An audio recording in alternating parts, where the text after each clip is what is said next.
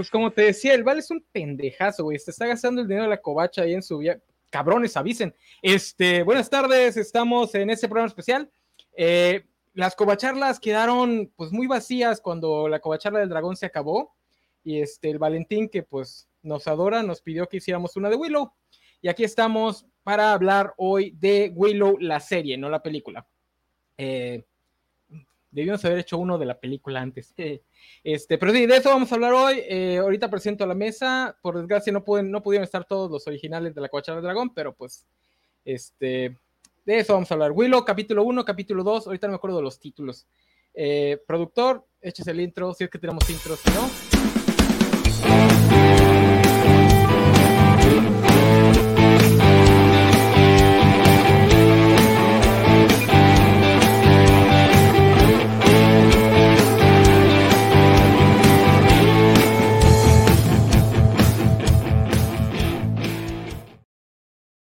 Como verán, todavía no tenemos intro para Willow específicamente, pero es porque Valentín está de vacaciones y pues él hace todo el trabajo, ¿no? ¿Para qué, para qué negarlo?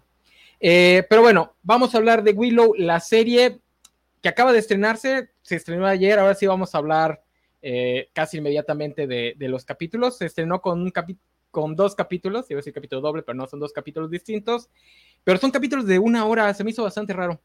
Eh, ¿Quiénes vamos a estar hablando hoy? Pues vamos a estar eh, hablando los de la Covacharla del Dragón y como es, como es ya tradición, que me la inventé como dos capítulos antes del final, este, vamos a presentarlos con una pregunta. Y la pregunta de esta semana es, si un día tuvieras que llevar un bebé, llevarle un, llevar un bebé a, pues, no sé, a algún lado, ¿no? Te encuentras con un bebé, un día estás caminando por la calle y chinga un bebé llorando en la calle y te lo llevas. Eh, y lo tienes que llevar, pues no sé, a donde lo van a criar o a donde sea que tienes que llevar a los bebés cuando te los encuentras en la calle. ¿Se lo entregarías al primer criminal que vieras encerrado en el cruce de caminos? Empecemos con, el buen, con la buena Sofía. Sofía, buenas tardes, ¿cómo estás? Bueno, pero hay que, hay que este aclarar que el primer, este, que el primer delincuente que me encuentro en una caja es precioso. Entonces, yo tal vez se lo entregaría y le diría, yo me voy contigo para cuidarlo un poco y tal vez pasaría algo interesante ahí. Entonces, tal vez sí lo haría. ¿Qué pasó, compañero? ¿Qué pasó? Como que nada más porque, nada más porque está bonito, sí se lo entregas. Pues es que si está bonito Val Kilmer, sí, a lo mejor sí. que por desgracia no puede regresar para esa serie porque está enfermito. Eh, tiene problemas de salud que ya así de plano le impiden actuar. Aunque estaría bonito que lo viéramos hacer un cameíto por ahí, ¿no? Aunque sea sin diálogos. Eh, porque creo que su problema es de garganta, ¿no? No puede hablar ya. Eh, pero bueno, este, digo, también tú, eres, tú ya tienes descendencia. Vamos a ver qué, qué opinan los que todavía no tienen hijos. Buen Isaac, Isaac de la Rocha. ¿no? Ah, me congelé. Si te encuentras un bebé no, creo que fue el enano. Ah, ok. bueno, si me encuentro un, si me, si tengo un bebé y me lo, y un criminal me lo pide que se lo entregue. No, yo me congelé. Mira, si el destino dice que eso haga, porque eso me dijo el brujo de la aldea, va. La neta, yo quién soy para decirle al brujo de la aldea que está jodido. Y aparte, pues harto carisma que tenía Val Kilmer en ese tiempo. Oh, perdimos al enano. Bueno, pero a, falta del enano me tienen a mí, que mal reemplazo, pero ¿qué le podemos hacer? El enano sensual con la foto de, Valentín, perdón, de Elizabeth, ahora se la cambió. Eh, para responder la pregunta, mientras el enano vuelve, eh, no, pues sí, yo también, yo también quedaría en, eh, en las garras de Val Kilmer, un tipo tan guapo y tan simpático, porque ¿por qué no? Vamos a criarlo juntos. Aunque, aunque, Debo admitir que ni siquiera la belleza y el carisma de Val Kilmer me está ayudando a terminar la película. Se me está haciendo bastante lenta. Digo, cosa de la cinematografía y la narrativa de los 80. Eh, por suerte, la serie es bastante diferente en cuestión de tono eh, y me gustó mucho más. Así que vamos a eso. ¿Ustedes han visto la película? Sí. Sí, señor. De hecho, la, vi antes, la vi antes de ver la serie para recapitular, pero creo que era fijo verla al menos dos veces al año en, los canales abiertos allá en Venezuela. No sé si es que había un contrato de Willow, porque de hecho lo he escuchado de varios amigos de Latinoamérica, que se, volvió medio tradición. De hecho, una película que según leí no fue tan exitosa al momento de salir al cine, pero luego en el rerun prácticamente todas las conocimos en nuestra infancia, porque de hecho esta película se estrenó en el 89, yo nací en el 84 y la conocí ya eh, eh, en mi infancia y, cierta parte de mi adolescencia. Creo que sí, que serio la veía como al menos dos veces al año, quizá no voluntariamente, pero eh, ya eso hizo que le agarrara un cariño. fue mi primera aproximación a la fantasía. un recuerdo muy claro o vivido que tengo de Willow es que a mí de verdad me espantó la transformación de, de todos esos soldados en cerdos eso me causó pesadillas. Era una imagen que para mí, para el Bernardo Niño, fue terrorífica y se me quedó grabadísima en el cerebro. Ahorita que la volví a ver, este, creo que al menos el efecto de la transformación se veía muy innovador. Los, los efectos sí no me hicieron muy bien, pero el, efecto de esa escena de ellos transformados en cerdos, uff, sigue siendo... Oye, aquí en México la pasaban, yo no me acuerdo que nunca lo hubiera visto ni en la trilogía del 5 ni en TV Azteca. Tampoco la recuerdo. No, yo no la recuerdo. yo tampoco recuerdo haberla visto en, tele abierta. O sea. Ah, mira tú.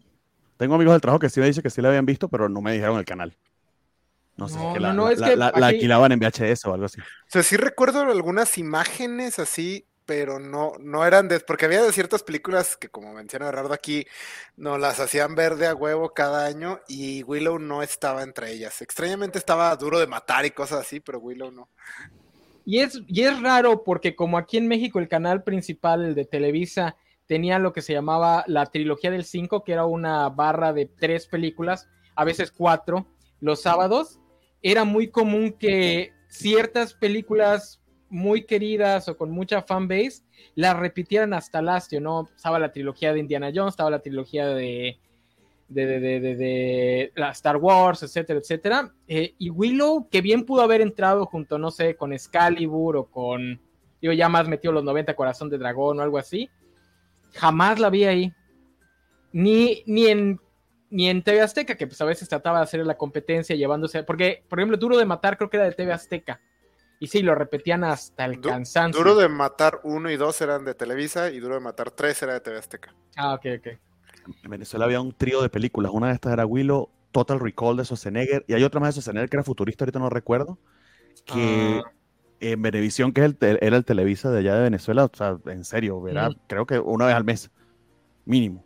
No, pues está, ah, aquí nos pasó con mi pobre angelito, ahorita que estamos con música navideña. Una generación entera yo con esa película. Pero bueno, este, Sofía, ¿tú ya la había, ya la conocías o la viste ahorita para la serie? No, la vi ahorita eh, para poder participar bien informada en la mesa. Eh, la verdad es que sí, también me costó un poco de trabajo por el ritmo, pero a, mí sí me bastó con ver a Val Kilmer sin, camisa cada cinco minutos, entonces, este, pues sí la terminé de ver. Eh, tiene, me gustaron como algunos elementos, sobre todo Sorsha, a mí me encantó porque es súper guerrera y en, en, esas épocas no había tantos, bueno, creo que sí le tocó el boom de los personajes femeninos fuertes, pero este, eh, al menos en fantasía no lo había yo, yo visto, entonces me gustó mucho ese detalle. Ya había salido Conan, ¿no? Con esta... Sí. Willow del 89. ¿Cómo se llamaba la que era moderna? Conan, Conan del 84 y del 82, este sí. Sí, sí, sí, ya. No me acuerdo si es, que, es, la primera o en la eh, segunda que sale una es heredera de Laberinto. Eh, ¿Cuál es la otra película? Dark Crystal. Dark Crystal. Crystal ese mismo look. Legend. exacto. Excalibur. Que, en los 80, porque ahorita. Ajá. No, no, que, que, que, marca la época en cierto eh, sentido. Fue el primer nacimiento de la fantasía. De la fantasía. Fue el bueno, no el primero, porque en los 60 y 70 también lo intentaron, pero fue cuando Hollywood ya alcanzó un nivel de efectos especiales que le hacía más justicia al género. Que pues obviamente después, del señor, después del Señor de los Anillos, pues se ve chafa. Aunque les voy a decir algo, yo como crecí con las películas de Harryhausen, a mí esto, ese tipo de efectos me encantan. O sea, no sé, para mí son súper nostálgicos. Los brownies, no sé cómo, creo que les dicen duendes en español este, que es un, efecto chafísima de, pues no sé si era pantalla verde o si era una técnica muy similar, pero no sé, me gusta mucho, o sea, esa estética me encanta. Pero, en eh, particular, Willow, los efectos creo que no envejecieron nada bien, o sea.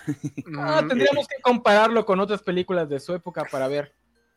Pues depende del efecto, porque probablemente lo que tenía que ver con computadora, pues sí, Pero Ah, el pues. dragón de dos cabezas, por ejemplo, la cosa esa de dos cabezas se sigue viendo bastante bien. O sea, ese me gusta mucho. La transformación de los cerdos también está muy chida. El Los- maquillaje y efectos prácticos. Los sí. perros esos, que, que obviamente Sí. son perros disfrazados, Ah, sí, sí. también están muy chidos. O sea, los efectos prácticos creo que están muy chidos. Yo no la había visto nunca, la vi también hace unas semanas Ah, para wow, prepararme para el ok. programa. Este, a mí me gustó bastante. eh, no es buena, buena, pero a mí, ex- contrario a ustedes, se me hizo muy divertida. Así me la pasé bastante bien. Eh, Val Kilmer sí tenía carisma para derrochar. Entiendo por qué en algún momento tenía todo para ser una de las grandes estrellas del mundo y luego se volvió loco y imposible de trabajar con él, creo, ¿no? Y ya, de ahí se le acabó la carrera. Este, Es- nos está diciendo. ¿Qué pasó, Isaac? Grande. Nos, Ah. nos está diciendo aquí Alejandro Guerra que él ni siquiera sabía que existía Willow. Que lo confundió mucho el primer capítulo. Ok. Y este tiene cierto encanto. Este, creo que si lo hubiera visto de niño, sí hubiera sido de mis películas favoritas, sobre todo por el elemento como un poquito tétrico de terror que tiene ahí, la manera que manejan la magia. Este, pero creo que no cuaja, o sea, creo que la suma es menos que las partes en este caso. O sea, hay cosas que me gustan mucho, pero ya el total de la película está un poco chafa. Tengo que dar aplausos a la pelea final entre las dos brujas. O sea, después de que Harry Potter pasó ocho películas donde todas las peleas de magia eran dos personas solo aventándose, chocando rayos, estas señoras se rasguñaban, se mordían, se daban de ladrillazos. Está, está, está bien chingón esa pelea, me gustó mucho. Y que son dos señoras mayores, eso no sé cuán mayores. común sea, pero poner esas dos actrices eh, y, y- y de verdad lo dan todo. Eh, y que termina todo con el acto de desaparición del, del, del, del puerquito, que es como salva a Elora eh, Willow. A mí me gusta mucho también la, la interpretación de Warwick Davis. Eh, de hecho, creo comparándolo, el Warwick Davis de ese entonces con el de ahora, que ciertamente ha mejorado mucho, era muy joven en ese entonces. Este, Pero siem- siempre, ha sentido muy de, de- de corazón y cercana. Y, y Warwick Davis en particular yo le tengo bastante, bastante cariño porque creo que no ha habido franquicia que yo no haya adorado en la que él no haya estado de alguna manera. Eh, creo nada más El Señor de los Anillos, supongo yo. Este, sobre todo de fantasía. Entonces, nada, o sea, eh, eh, creo que sobre todo le tengo mucho cariño, pero sí coincido con Isaac de que la suma de las partes sí, no, no, no es positiva, es más bien como medio negativosa. En particular la historia eh, eh, tiene algunas cosas que no tienen ni sentido. Pero, Oigan, yo había escuchado, no sé si sea verdad, pero como no era algo que me interesaba mucho, este, que esta película nace porque Lucas quiso hacer la adaptación del Hobbit y no consiguió los derechos. Entonces, pues muy similar que con Star Wars y, y no recuerdo si es Book Rogers o, o cuál, pero Flash que pues, Gordon. dijo, ah, pues Flash Gordon. Este, ah, pues yo hago mi versión. ¿Qué tan cierto es eso? Si es que saben. ¿No? No, ni idea. Yo solamente he escuchado que eh, de hecho era un pitch y creo, creo que entre la franquicia que creó este, eh, Lucas, con la excepción de quizás de sus dos películas anteriores, eh, esta es la, digamos, menos exitosa porque venía, ven- venía precisamente de hacer Star Wars eh, e Indiana Jones. Eh, eh, se esperaba más porque era precisamente el mismo equipo que había hecho estas otras dos películas. Y, ciertamente Willow tiene eh, sobre todo ese efecto de cuando está- se está transformando en varios animales. eh, la segunda hechicera que olvidé el nombre. Este, es creo que la primera vez que hay CGI en el cine o una de las primeras. Eh, y en eso es bastante, bastante innovadora. De hecho, creo que estuvo nominada a dos Oscars precisamente por eso. Eh, pero nada, no terminó de, levantar el, interés que, que se esperaba por ser un producto de George Lucas eh, en ese momento. Pero lo que me extraña es que no me extraña, o sea, sí puedo entender el cariño que mucha gente le tiene, pero eh, sí es un poquito peculiar que hayan decidido hacer esta serie, eh, porque no creo que tenga así el fanbase. De hecho, me, puedo- me atrevería a decir, por ejemplo, Percy Jackson tiene mayor fanbase que, que Willow, por decir algo, ¿no? Y aquí se decidieron pues invertir este dinero y- y hacer esta serie que pare- pareciera que tiene una propuesta no original, pero al menos este, interesante y divertida la serie como tal. Pero la verdad que no recuerdo nada en particular que haya querido hacer el hobby. Yo creo que sencillamente quería hacer algo de, hechicería eh, y, espadas en el medioevo, de fantasía más clásica. Que hay elementos, por cierto, que se parece mucho a Star Wars y que incluso se, se da para la discusión de que Star Wars finalmente no es ni tan ciencia ficción, es más fantasía que ciencia ficción, con la excepción de Andor, que es la mejor serie de ciencia ficción ever y la mejor serie del año, por cierto.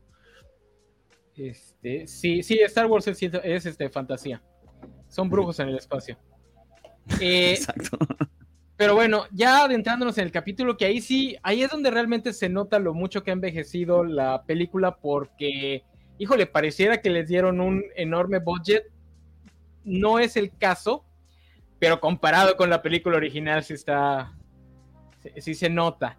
Este, nada más con la, con, la, con, con la fotografía y cosas así, o sea, se ve menos porque lo que tiene la película es que de repente sí se ve, no todas, porque tiene escenas muy bonitas, pero hay partes donde sí se ven un nivel de producción de Shina, la princesa guerrera. ¿En la serie o en la película? Este, ¿hubo película de Shina? No, no, no, en la película. De Willow, Ah, Willow, la película. No, la serie se me hace muy parecida a La Rueda del Tiempo. Así se me hace medio rarón. Tiene, momentos donde se le ve que le metieron más dinero a los efectos y otros que no tanto. Por ejemplo, un efecto que quizás les haya pasado desapercibido de lo bueno que quedó es el, pero me imagino que es porque ellos tienen el software, eh, el rejuvenecimiento que le hicieron a Warwick Davis y a, la que era ex esposa de, de Val Kilmer, se me olvidó el nombre de la actriz, este, cuando tiene la escena ese como intermedio que, que aparece con Barbita Willow para que puedas diferenciarlo. Este, wow, o sea, ha mejorado mucho. Y si no sé si vieron el trailer de Indiana Jones, ya está poniéndose un poquito creepy eso de esa tecnología. O sea, creo que literal estamos a punto de ver una, no sé, películas con actores de, del Hollywood eh, viejo resucitados o algo por el estilo. No, los, creepy no sé si sea verdad, ese puede que sea un chisme, pero he leído por ahí que a todos los actores de Marvel les han escaneado de cuerpo entero. Entonces, sí van a ver que regrese Iron Man con Robert Downey Jr., incluso si Robert Downey Jr. se muere. Así que no se desesperen, muchachos. Iron Man va a seguir existiendo. Este, pero bueno, vamos a lo que es el resumen de los dos capítulos, así bien rapidito. No sé quién se lo quiere echar, si Isaac quiere hacer nuestro Master of Whisper, que aquí ya no aplica, pero... Haré lo que pueda, eh, pero no me acuerdo de ninguno de los nombres, así que pues... Sí, sí, sí, no, pasa nada. El, el, primero lo quieres en inglés o en español? no, ni de personajes, ni nada. Son muchísimos nombres para recordar en dos episodios. Los títulos están mal traducidos, ¿eh? Nada más que pues veo que todas las covachalas ponen el título en español. No, lo este, en español, pero... Un viejo amigo y el gran líder son los títulos en español. Que el segundo es de Hyde, no sé qué madres. El, que es el, el, el mismo puesto que tenía el, ancianito Barbón en la, en la película, el, líder de la aldea de los Nilwyn. Y de Gale sí hicieron otra cosa, o sea, un viejo amigo. Sí, o sea, ahí perdió por completo el, sentido. Eso es, lo que está extraño, porque cuando ves el episodio, eh, aparece el título en pantalla y el subtítulo sí está bien traducido. O sea, el subtítulo sí, el primero de The Gales es, eh, ay, los calandros, algo así se llama, no, algo se traduce. O sea, no entiendo por qué en la aplicación el nombre del capítulo es diferente, pero no, esta... cambiaron de contratista en Disney Plus. Capítulo de traductor. Exactamente. Este, bueno, este, esta serie inicia alrededor de 20 años después de los eventos de la película, si no me equivoco. Y ha sido un reinado pacífico. Esta, ¿cómo se llama la ex de Val Kilmer? Sorcha. Chorcha este, está como reina porque el personaje que interpretaba al Kilmer, que era Matt Canidan, Matt Canidan. Matt Martigan. Matt, Martigan. Él está desaparecido. Al parecer en algún momento se fue a buscar algo y nunca volvió. Se fue a la tienda por cigarros y, ahí le dejó con las bendiciones. Entonces, este, ella ahora tiene ya dos hijos que son hermanos. Eh, son gemelos, algo así, algo así.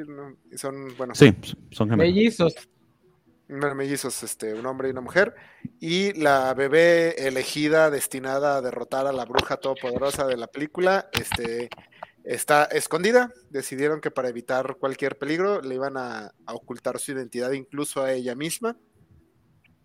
Entonces nadie sabe dónde está, pero en algún punto de esto Willow soñó que iba a volver eh, la bruja malvada y iba a destruir todo. Entonces decidieron alrededor de este reino poner una barrera mágica que los protege de todo mal. Entonces han sido años de paz, todo está bien. Eh, la princesa del reino este, eh, quiere ser una guerrera y le gusta andar peleando con su mejor amiga. Y este, mientras tanto, el príncipe se la pasa ligándose y besuqueándose con quien se le atraviese. En este caso, su más reciente conquista es una panadera a la que llama Paloma, porque no se sabe su nombre, a pesar de que la ama con todo su corazón. Y que dicen que tiene el bizcocho, digo, que le quedan los bizcochos muy sabrositos. Eso, que, eso no quedó bien, pero bueno, ya me. Entonces, eh, eh, ya se acerca el día donde la, rey- la princesa se va, va a ser comprometida con el hijo de el, bueno, del príncipe de un reino vecino para cimentar su alianza. Y tengo entendido que este reino es el mismo reino que dirige el ejército de la película, creo. O sea, creo que estos personajes sí salen en la película. Bueno, no estos personajes, este reino, ¿no? Eh, eh, están ahorita en Tiras Link, si mal no recuerdo, que era el castillo abandonado al que llegan Willow y, y Matt Martigan en la, en la película. Lo recuperaron, de hecho, al final de la película medio te hace entender que ya lo habían recuperado. Eh, y el ejército, eh, el, el- el- el príncipe con el que quieren casar a Kit, a la princesa, la- a la hija de Shorsa, este, eh, es el ejército del que era el amigo de, de Matt Martigan que no quiso liberarlo.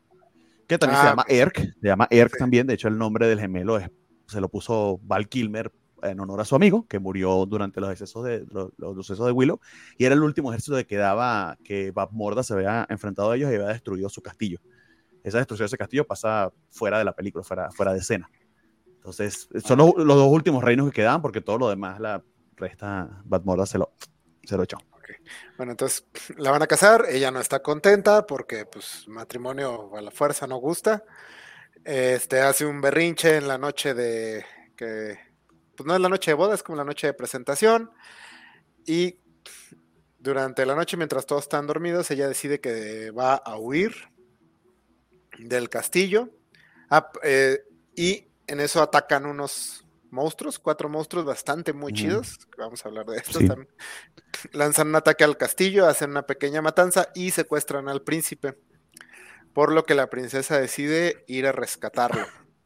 Eh, la reina extrañamente accede a esto y forman su pequeña eh, comunidad, su pequeño equipo, su pequeña crew, para ir a rescatar al, al príncipe que está conformado por la princesa, su mejor amiga, el, este, un El ladrón. príncipe, el príncipe El- otro, el- ¿no? Ajá. es el príncipe que está comprometido con ella, eh, un ladrón que sacan de, que liberan de los calabozos.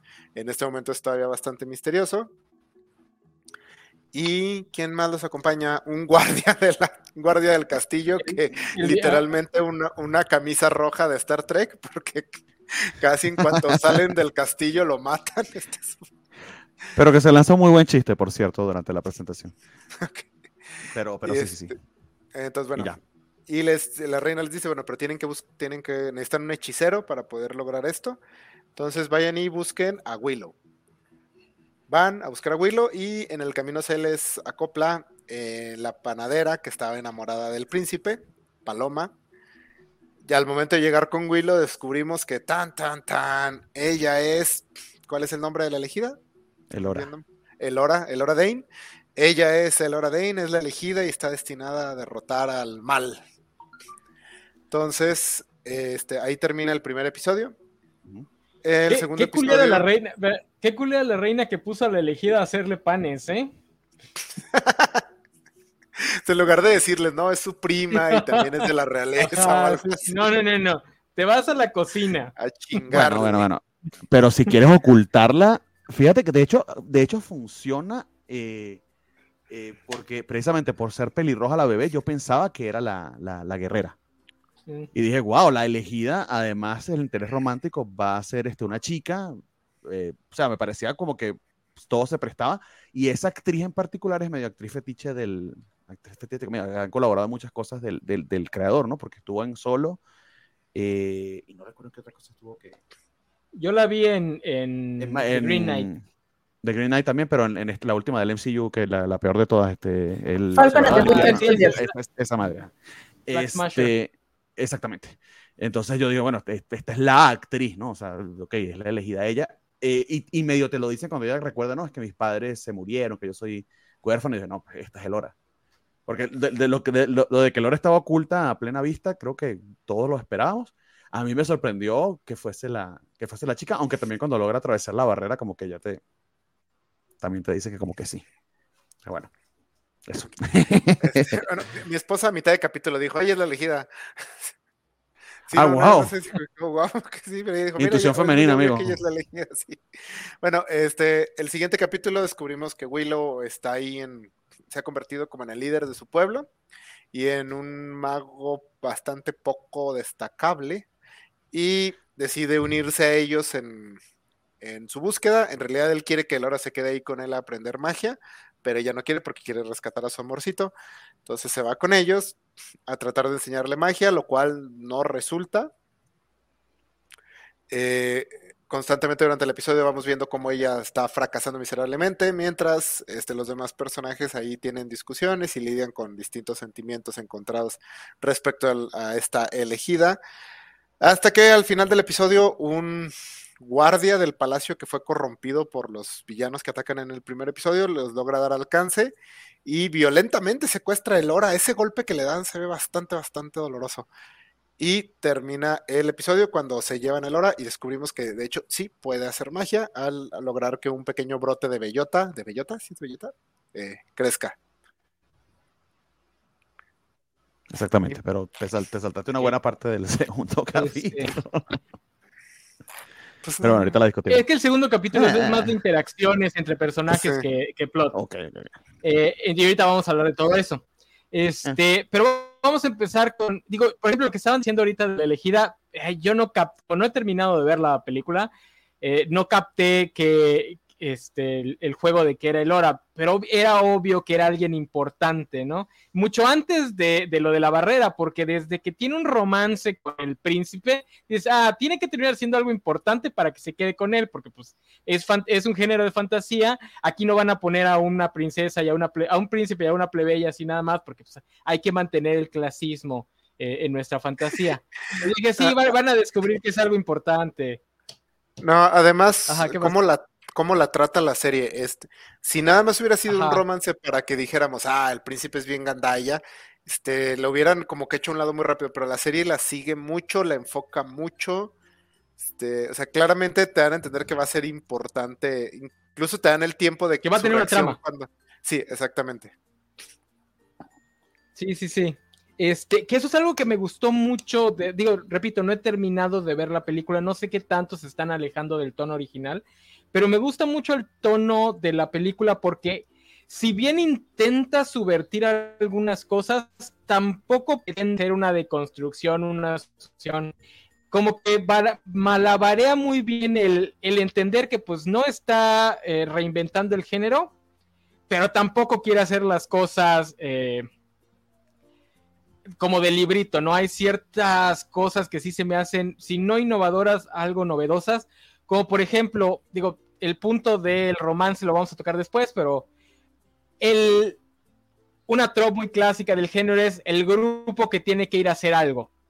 Eh, este grupo está muy chido porque uno, se nota que no sirven para nada, o sea, es, un grupo que se armó así al, al, chingadazo, o sea, no es que, oh, sí, vamos a juntar a la gente que necesitamos, no, no, no, no, se armaron así nomás porque sí, este, pero todos tienen una dinámica muy interesante. Eh, aquí Bernie nos está poniendo los comentarios que ya empezaron a llegar. Eh, Spider Gamer, no te vamos a explicar nada. Este, yo dice, el otro Alejandro que sí le vamos a poner atención, que él pensó que Kit era el Honora. Este, pero ahora que lo menciona Verne, sí fue raro que salieran de la barrera así nada más. Eh, dice Alejandro, la muerte del guardia viejito me dio una risa involuntaria como nada antes, desde lo irónico de su muerte hacia el hecho de que nadie lo ha vuelto a mencionar, ni llorar, ni recordar. No, no solo eso, Alejandro. En nuestro grupo de protagonistas era el único hombre blanco, viejo, heterosexual, que nada más salió a pasear para que lo mataran. O sea, y una vez que lo quitan, lo, hacen a un lado, nos quedamos con un grupo de pura mujer y dos hombres morenos. Este, dice Rafael Iván, hola, tengo una consulta. La enanita es la hija de Willow, ¿verdad? Este, la persona pequeña, sí. Su esposa se va a entender que ya murió. No, y la, y la actriz es la hija de Warwick Davis en la vida real también. Oh. Sí, esa era la Ah, pregunta también de. Sí. Ah, ok, ok, ok, ok. Y Este, también su hijo se debe haber muerto porque no, tampoco salió. Eh, No, pero pues, de-. Ten- yo, yo tenía la intuición de que el escudero de Matt Martin eh, era, era el hijo de Willow. Porque, Ah, pero me parece que hay como que una historia medio trágica allí en la muerte de la, de la esposa y del hijo de Willow que aún no nos han revelado. Eh, ah, ok. en- vi un ensayo en, en YouTube que creo que es una analogía bastante buena entre esta película y, y fundamentalmente la- la- las, las secuelas de, de Star Wars. Eh, pareciera que quieren hacer como que lo mismo, ¿no? O sea, la elegida queriendo ser entrenada por el viejito que eh, incluso no tiene fe en ella, pero le está dando mucho más tiempo a respirar a los personajes porque se trata de una serie. Y si, si hay bastantes paralelismos allí, que vamos a ver si... A mí me parece que de, de las Jedi funciona muy bien, pero sé que hay, hay muchos a los que opinan exactamente lo contrario. Capaz gente que el como- error. Eh, sí, bueno, no, no, no en eso, pero sí, exacto, coincido contigo, vivían en error. Este, pero, pero capaz que aquí va a dar más tiempo de explicarlo. En particular el segundo episodio, sí entiendo por qué Zack se lo soltó, porque no, no hay mucho de plot, pero lo que hacen para explicar las relaciones entre ellos eh, funciona muy, muy bien y funciona muy rápido. Eh, Sí. No sé si es porque están muy bien escritos, están muy buenos los personajes, pero por ejemplo, el hecho de que este, este príncipe que es muy erudito se sienta atraído por inmediato de lo- de- por el Hora cuando sabe que es el Hora, cómo se separan los grupos, están los que no creen para nada en ella y los que sí, eh, etcétera, etcétera, etcétera. O sea, las dinámicas del grupo están muy bien retratadas. Entonces, nada, ojalá que dé más chancecito para, para, para que si esa va a ser la historia similar a la de las- Jedi, eh, funcione mejor o al menos la acepte más. Pero yo por lo menos se lo compré. Y de verdad, cu- cuando aparece Warwick Davis, desde que aparece al final del primer episodio, todo el segundo episodio, para mí se ilumina la serie. Quizás No, sea un, está muy efecto, bien. un, efecto, un efecto nostalgia, pero a mí me funciona mucho. No, no es nostalgia, porque yo te digo, yo no he terminado de ver la película, no me está gustando mucho, pero la escena es muy bonita. O sea, entra este, el actor y o sea, te transmiten que estás, estás conociendo un personaje muy importante dentro del lore de la historia, aunque no tengas ni idea o no tengas la nostalgia. Eh, yo creo que los personajes funcionan también que desde el final del capítulo 1 ya tienes bien establecida la dinámica y eso es lo que permite que, que el capítulo 2 sea única y exclusivamente sus interacciones. Porque ya tienes establecido que la princesa es un grano en el enano. O sea, la princesa te va a caer mal y está escrita para que te caiga mal. Esa es la intención. Eh, me imagino que su arco va a ser irse ablandando un poquito. Eh, tampoco le exageran porque sí te muestran que tiene, o sea, cuáles son sus cualidades que le van a servir para redimirse.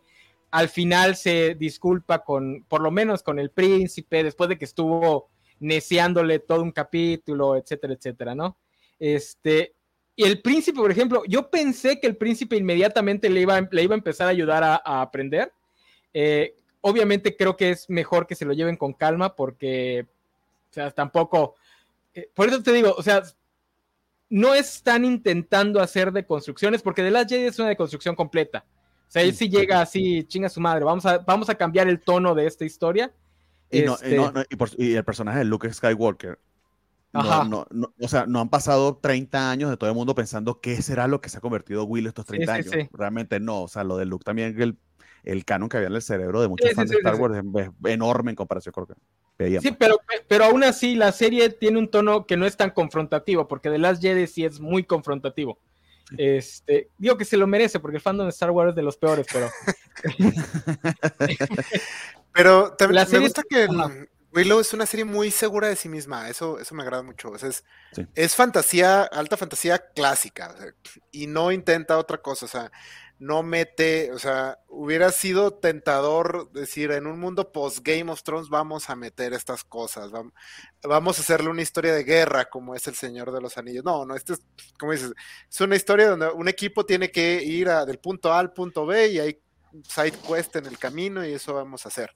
Este, eso me gusta, le da como, bueno, al menos aplaudo que tuviera la confianza la serie de decir, pues esto es lo que soy, un poquito ñoña, un poquito cursi, pero este, con mis ciertos elementos interesantes, me gusta mucho, digo, la espolvoreada de terror que le dan ahí, este, que creo que la puede hacer más interesante, pero sí, a ver cómo lo manejan, porque aquí todo es el tema de ya es en ejecución, porque es, eh, los personajes tienen que estar muy chidos, el desarrollo tiene que estar muy chido, porque básicamente lo que tienes es que cada capítulo van a toparse un obstáculo y lidiar con él. Entonces, este, pues habrá que ver cómo lo van construyendo, pero de inicio, el cómo aborda ser una serie de fantasía, a mí me gustó bastante. Y, y creo que si la comparas. Por... Dale, dale, dale.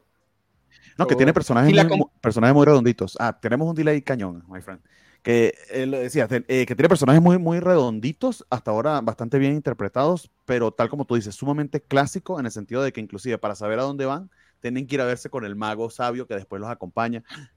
Eh, en eso es fresco volver a verlo en televisión y volver a verlo sin sismo, porque conserva los elementos bonitos de Willows, eh, el humor y, el aferrarse a tu idea de fantasía muy, muy clásica, semi-infantil y semi-inocente. Nosotros venimos a comentar House of the Dragon, que es Green Dark en toda su, en toda su maravilla telenovelesca. Esto es eh, lo contrario, esto es Saturday Morning Cartoon. Y, y ojalá que, em, que, abrace eso porque es fresco. A mí no, a mí creo que hace falta una televisión. Perdón. Sí, porque, por ejemplo, si lo me sigue dando pie a lo que iba a decir. Si lo comparas con la rueda del tiempo, que tampoco he leído los libros, entonces la rueda del tiempo sí se siente insegura de sí misma. O sea, sí sabe que está llegando cuando la cultura pop tiene una mentalidad con respecto a la fantasía épica, donde ya no casa. Y sí se siente esa inseguridad, porque además son muy parecidas en lo, en lo visual, porque tienen este estilo de es fantasía medievalesca, pero si te fijas bien, la ropa es casi moderna. Sea, el Willow de repente hay una chamarrita que puede ser una chamarra de, que de hecho es una chamarra de mezclilla. Este, entonces eso está como que bonito, porque es, ah, ok, tiene su personalidad y no solo no se, eh, eh, no se acobarda, sino que lo hace parte del plot, porque la princesa es básicamente lo que sería un personaje en cualquiera de las otras series más modernas. En cualquiera de las otras series, ella sería el protagonista que tiene la razón. Y aquí es el protagonista que tiene que aprender que se equivoca. Pero este, Sophie, tú no has dicho nada. Sí, pues más o menos iba como eh, por la misma línea de lo que dijo Bernie. A mí me parece que el acierto de la serie es que toma lo bueno de la película, pero sí corrige eh, puntos como el ritmo. O sea, obviamente entendemos que los ochentas era otro tipo de llevar las cosas, pero este, a, pesar de que sí tiene que ir lento en la trama para hacer una serie, no es lenta en, la narrativa, que eso es a mí algo que me gusta mucho. Eh, también me parece que los colores están como muy bonitos, así como ahora que estaba viendo las fotos, o sea, creo que eh, esto que de repente a Marvel dice el enano que le cobran por color, aquí este, me gusta que no, no parece que les cobran por los colores. Y es este, creo que me gusta mucho que hayan puesto esta serie hasta el final, porque aunque sí hemos tenido grandes series este, este año, de repente salir de Andor, que tiene un tono medio gris y triste y, y, o sea, pues sí, ¿no? Pues habla de la rebelión y termina medio esperanzador, pero de todas maneras tiene un tono muy gris y muy oscuro y también algo, lo que pasamos con, con La Casa del Dragón, pues tenemos esta serie que sí es como más de fantasía, pero o sea, yo sí me quedé como con un, un sentido de emoción y, un feel good lo que le dicen, pues. O sea, me, me, gusta eso de que nos están dando una serie con la que nos podemos entretener este último fin de año y no quedarnos como con este sabor amarguito de que sí son buenas series, pero pues sí son muy oscuras. A veces está chingón ver a gente buena ganarle a los malos, la verdad. Y no quedarte en posición fetal ahí en, un dread existencial. Eso a, veces es necesario. Y ya, ya para acabar con esa parte de los clichés, eh, Willow menciona algo que a mí es una trope que a mí me encanta y ojalá la serie lo desarrolle y no se quede, pues como esos muchos plots que de repente quedan colgando, porque pues así son las series, eh, que dice que tienen que viajar o tienen que saber qué es lo que hay después de donde acaba el mapa. Eh, que es algo que la fantasía rara vez toca. O sea, le gusta hacer el tease, pero rara vez te muestran qué es lo que hay más allá de su mundo medievalesco. Ojalá lo toque Willow, porque eso sí, con eso me comprarían por completo. Pero hablando de cosas que me compran, comentaba en, mis redes sociales que esta serie me ganó inmediatamente cuando pues aparece la, la protagonista de, de, nombre Kit, la que vendría siendo la hija de la reina y Val Kilmer. Este, pues lo primero que la vemos hacer después de que le, este, le parte la madre a su amiga es este, Bueno, no es lo primero, la, la vamos a besar hasta más adelante en el episodio, pero es bastante rápido, queda claro que son pareja. Eh, digo, empieza la primera quieren escena- ser pareja, quieren ser pareja. O sea, se Ah, traen bueno, bueno. algo, pero no se entiende que sean pareja. O sea, pero es bastante obvio que hay algo más que amistad ahí. Solo Sí, la primera. Sí, Cuando sí. están entrenando las miradas que se echan, dice, "Eh, esa no es tu compa. Me van a tirar, pero de otra manera. Sofi, si a mí me sorprende un amigo en la cama diciéndome que se va y me lanza un beso como ese y yo no pongo una cara de sorprendido porque ya había pasado algo antes. No, aparte Sí, porque es te que pueden verdad sí tiene una relación de que. O sea, be- be- ha- han habido besitos antes, eso es lo que quiero decir. No sé qué más, pero besitos al menos ha habido. Al menos en mi Tal, tal vez no sean, tal vez no sean pareja este, oficial, porque pues el setting tal vez no lo permita, pero sí tienen una dinámica que se nota que ya saben que se gustan. O sea, no es que todavía estén viendo si hay o no. No, ya saben a lo que van. porque de hecho, el, el primer drama es que. eh, ¿Cómo se llama la pelirroja? No me acuerdo. No me acuerdo por dos. Esa es una, una excelente pregunta que ya vamos a Bueno, resolver. La pelirroja al- este, ha log- este, logró convencer a, a Jade. uno de los capitanes de que la. Ye- a Jade, este, de que la a- mueva palancas para que la metan al ejército del reino contrario, a que la entrenen como guerrera. Y va a tener que irse del, del castillo del reino. Y ese es el primer dramón, porque pues va, va a abandonar a su amiga ahorita que se va a casar. No, porque Este, y, y no, y, y lo dijo Maluma, amor de lejos, felices los cuatro. o sea. Así es. Este. Dice, la película es muy buena, además así se puede seguir mejor la secuela, dice Rafael Iván Vargas. Sí la voy a terminar, Rafael, no te preocupes, nada más que como me está con trabajo, tengo que ir despacito.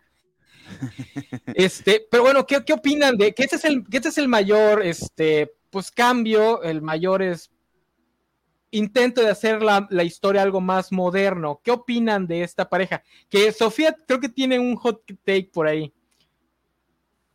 No, pues tú tenías tu hot take de que querías que se le quitara lo. pues, Ah, que- sí, sí, sí, sí. Quiero que se le quite lo lesbiana a la princesa para que termine con el príncipe. Sí, sí, sí. Enano, ¿cómo es eso? Y yo decía, yo, Solo yo- les pido esta, solo les pido esta.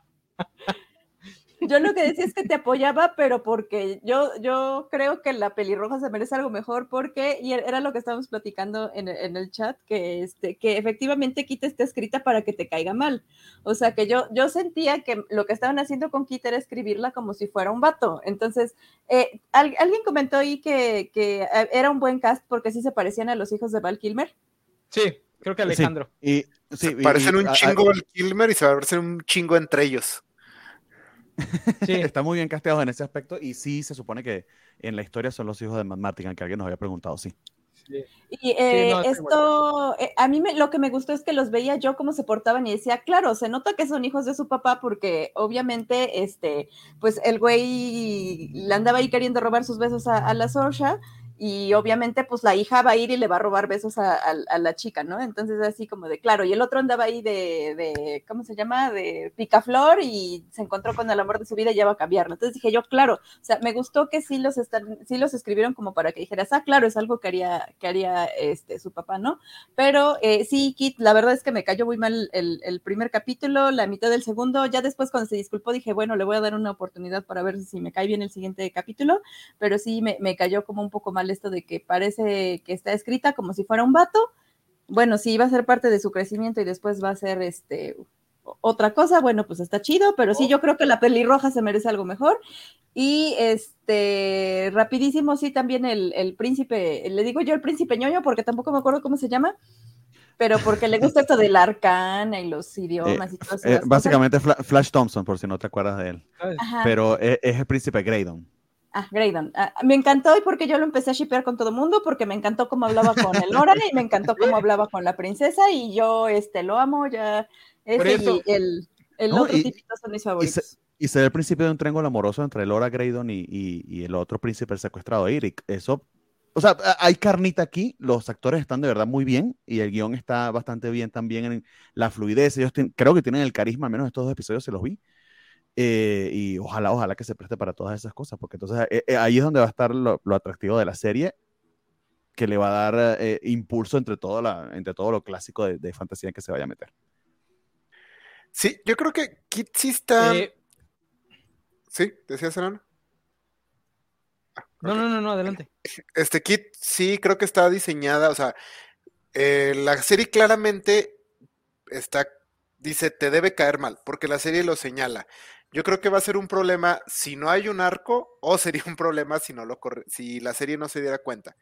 Que también es interesante que hay muchos personajes que tienen estas características y las historias de todos modos no los ponen como, eh, como los héroes. Creo que Hal Jordan, el linterna verde, es el mayor ejemplo para mí. Pero la, la serie eh, muy claramente se detiene a decirte, no, e- esta morra te debería caer mal. Incluso no la dejan tener su momento cool donde le avienta el cuchillo al hermano y le da la, a la manzana, que hubiera sido el momento para que tú dijeras, ah, no, es que sí está pernosa. Le quitan incluso ese momento. Los demás personajes le señalan así como, sí, pues sí, te portas ruda y te pones pantalón y lo que quieras, pero tampoco nunca has salido de tu castillo. Cu- Cuando le dice a la cocinera, ¿alguna vez has peleado contra alguien por tu vida? No, ¿tú? No, pues no, tampoco, sea, es cierto. pues, o sea, eres una princesa mimada, nomás que pues tu hobby son las espadas y seguramente es tu hobby porque te gustaba la otra chava, o sea, también. Que, que, por cierto, las, florit- las florituras que hacen con las espadas ellos son muy parecidas a las que hace Val. O sea, hay un verdadero cariño por la película original de Willow eh, y por guardar algunos elementos. O sea, eso que, que hayan buscado, que hagan las mismas, que a mí sí me parecieron súper ridículas de Val Kilmer, está viendo la, la- la- la espada así, pero se ve que era como que, o sea, pudieras elucurar que es algo que el papá les enseñó también. Puede ser lo que les No, queda de su y- papá. Y, y por cierto, Kid odia al papá porque los abandonó, Pues, pero realmente no lo odia. Entonces, ah, también eso explica un poco su comportamiento, ¿no? Sí, pero me- eso me agradó y creo que Willow, por ser esta serie como pues, relativamente nicho, es donde Disney sí se está como atreviendo a cosas porque también creo que es la primera vez que no hay nada de queer baiting aquí, o sea, cuando empezó la primera escena del entrenamiento dije, Sí. ah, no la van a jugar que es- son amigas y ay, cómo se quieren las amigas y no, al final del primer episodio nos confirma, no, aquí es otra cosa. Este, también el, o sea, el poner a una mujer lesbiana pensada, o sea, que sea tan confrontativa en el centro de tu serie, es una decisión atrevida. Y este, ahorita más adelante lo platicamos más a detalle, pero básicamente agarrar y decir, ¿saben? ¿Se acuerdan de la trama de Luke Skywalker? Pues la voy a repetir y háganle como Ah. quieran. Entonces, o sea, creo que está chido que saben que es la serie que no, que a lo mejor tienen un poco más de margen para hacer este tipo de cosas.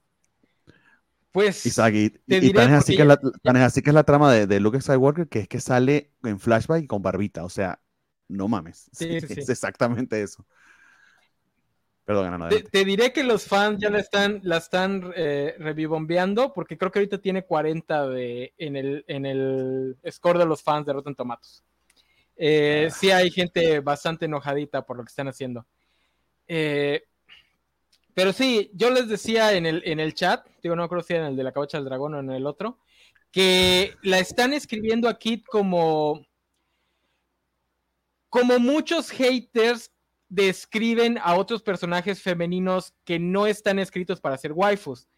Kit está escrita como muchos describen a Korra, como muchos describieron a Galadriel, este, nada más que aquí sí es intencional que te caiga mal. O sea, sí, sí están dejando ver que se va a hacer su arco argumental, no volverse digna del amor de, de Jade.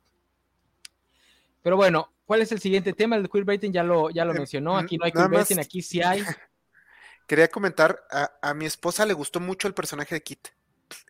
E- ella me dijo que, que le gustó mucho porque es como muy, este, de entrada le, le gustó mucho que todo su aspecto es eh, un poco práctico, en el sentido que, o sea, por ejemplo, le gusta pelear, entonces trae el cabello corto, este, cómo se viste y todo. Y le gustó mucho justamente que, que no es una, no es como una chica cool, o sea, no está diseñada para que te enamores, para que te guste, simplemente es como quien es y de repente, pues eso, eso es choqueante, pero este, pero solo existe ahí. Y entonces a mi esposa le gustó mucho porque le dije, ay, como que ella está hecha para caerte mal y ella me dijo, no, a mí me, me cae muy bien.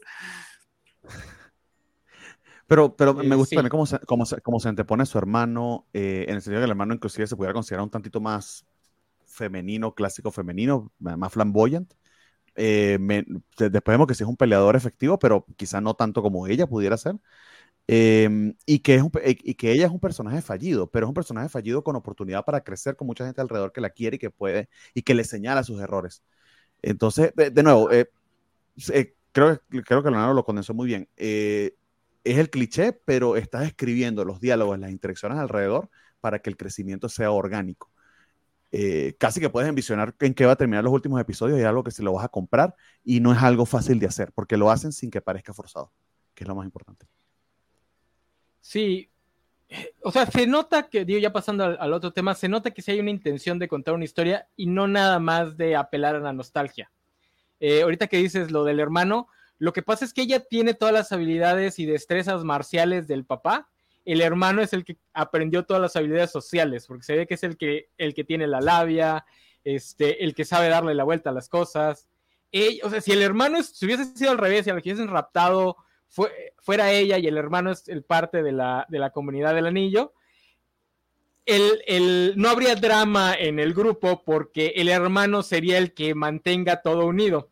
En cambio, aquí el personaje que necesita mantener todo unido es el más antisocial de todos. Entonces, el grupo está completamente disperso. Porque en cualquier otra serie que dejen al personaje más importante solo toda la noche, lo verías y dirías, güey, qué mal escrito está esto. Pero no, porque se entiende que es intencional, que este grupo de gente es inútil, más no. O sea, son la peor compañía que puedes escoger para, para una aventura de este tipo. Me encanta, me encanta que Willow y, e, es doloroso me encantó la reacción de, de Warwick Davis cuando se lo dice Sorge, es que tú no eres un gran hechicero porque no tienes, no tiene el poder que tenían las otras hechiceras, ¿no? Quizá en, la mente de todos cuando terminó Willow te pensabas que Willow se convertía, bueno, no mames, en el Gandalf, ¿no? Eh, bueno, un Yoda hablando de tamaños aquí, pero no, nada que ver, o sea, realmente no llega a ese nivel de poder, pero él tiene la intención eh, y me encanta el flashback que hacen a la película eh, eh, cuando decide que va a acompañar a, Elora y a entrenar durante el viaje. Lo que recuerda es lo que en algún momento le, le, pusieron, que Elora lo había escogido a él y que ciertamente era más sabia en su momento cuando era más chiquita, pero que aquí es realmente el pequeñito tratando de hacer un rol que quizá le quede grande pero que se atreve, da el paso por pura valentía. Eso está muy bonito, muy bien escrito y le queda muy bien a Willow, porque también lo pudiste haber hecho este sabio, vuelvo a repito, tipo Yoda, todo alejado, todo elevado, este, que mata eh, fácilmente y vence a los enemigos y no, o sea, el nivel de magia de Willow es bastante... Willow se supone que va a ser el maestro, pero en términos de poder está, va a estar mucho, muy, mucho, muy por debajo, acá hay la, la mala palabra, muy, muy por debajo del nivel de Lora. Eso está también muy bonito. Pero incluso como maestro se ve que tiene muchos defectos. O sea, no es de, ah, es súper sabio y todo lo que dice está bien. No, pues, se, se, desespera enseguida porque la tipa no sabe ni pronunciar el primer hechizo.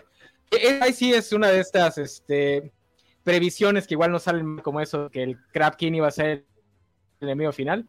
Este, pero bien sí, el chiste es que los personajes están queriendo actuar en un arquetipo que no les queda, específicamente por el príncipe porque se nota que el príncipe es el que tiene todo el conocimiento ese, académico y es el que debería estar guiando académicamente a la, elegida, pero como ese rol lo tiene Willow, y pues el rol del príncipe es el inútil, cobarde y el, y el alivio cómico, pues no, está funcionando bien ahí. Sí, está, bastante bien. Yo sí, sí soy fan de esto de que, o sea, bueno, a mí me encanta de las Jedi, entonces la idea esta de que el, personaje, o sea, el que fue nuestro gran héroe, terminó la historia y de tiempo después no logró todo lo que quería. O sea, tal vez, o sea, sobre todo ya uno que ya está treintón, que te das cuenta que a veces haberlo ha hecho tu mayor logro en la secundaria no es la mejor cosa que te puede pasar en la vida. Entonces se, me hace como, o sea, chido ya eh, la idea esta de que, pues no, la vida siempre sigue siendo complicada y no siempre te va a ir bien. Entonces se me hace como bonito y motivacional a su manera de esto de que, pues sí, Willow no se convirtió en Gandalf, pero a la, serie lo dice, o sea, se lo dicen, en el insulto que le da esta a la reina, eh, le dice, pues tienes el, el corazón más grande que conozco y eres el hombre más valiente. Y esos son los atributos de Willow. Willow está ahuevado a que él es un gran hechicero, pero pues tal vez sea un error para él eso.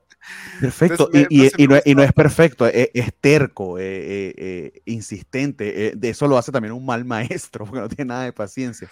Entonces, pero, pero eso se, se da para un conflicto muy, muy chido. Está muy, eh, creo que está bastante bien escrito en ese aspecto.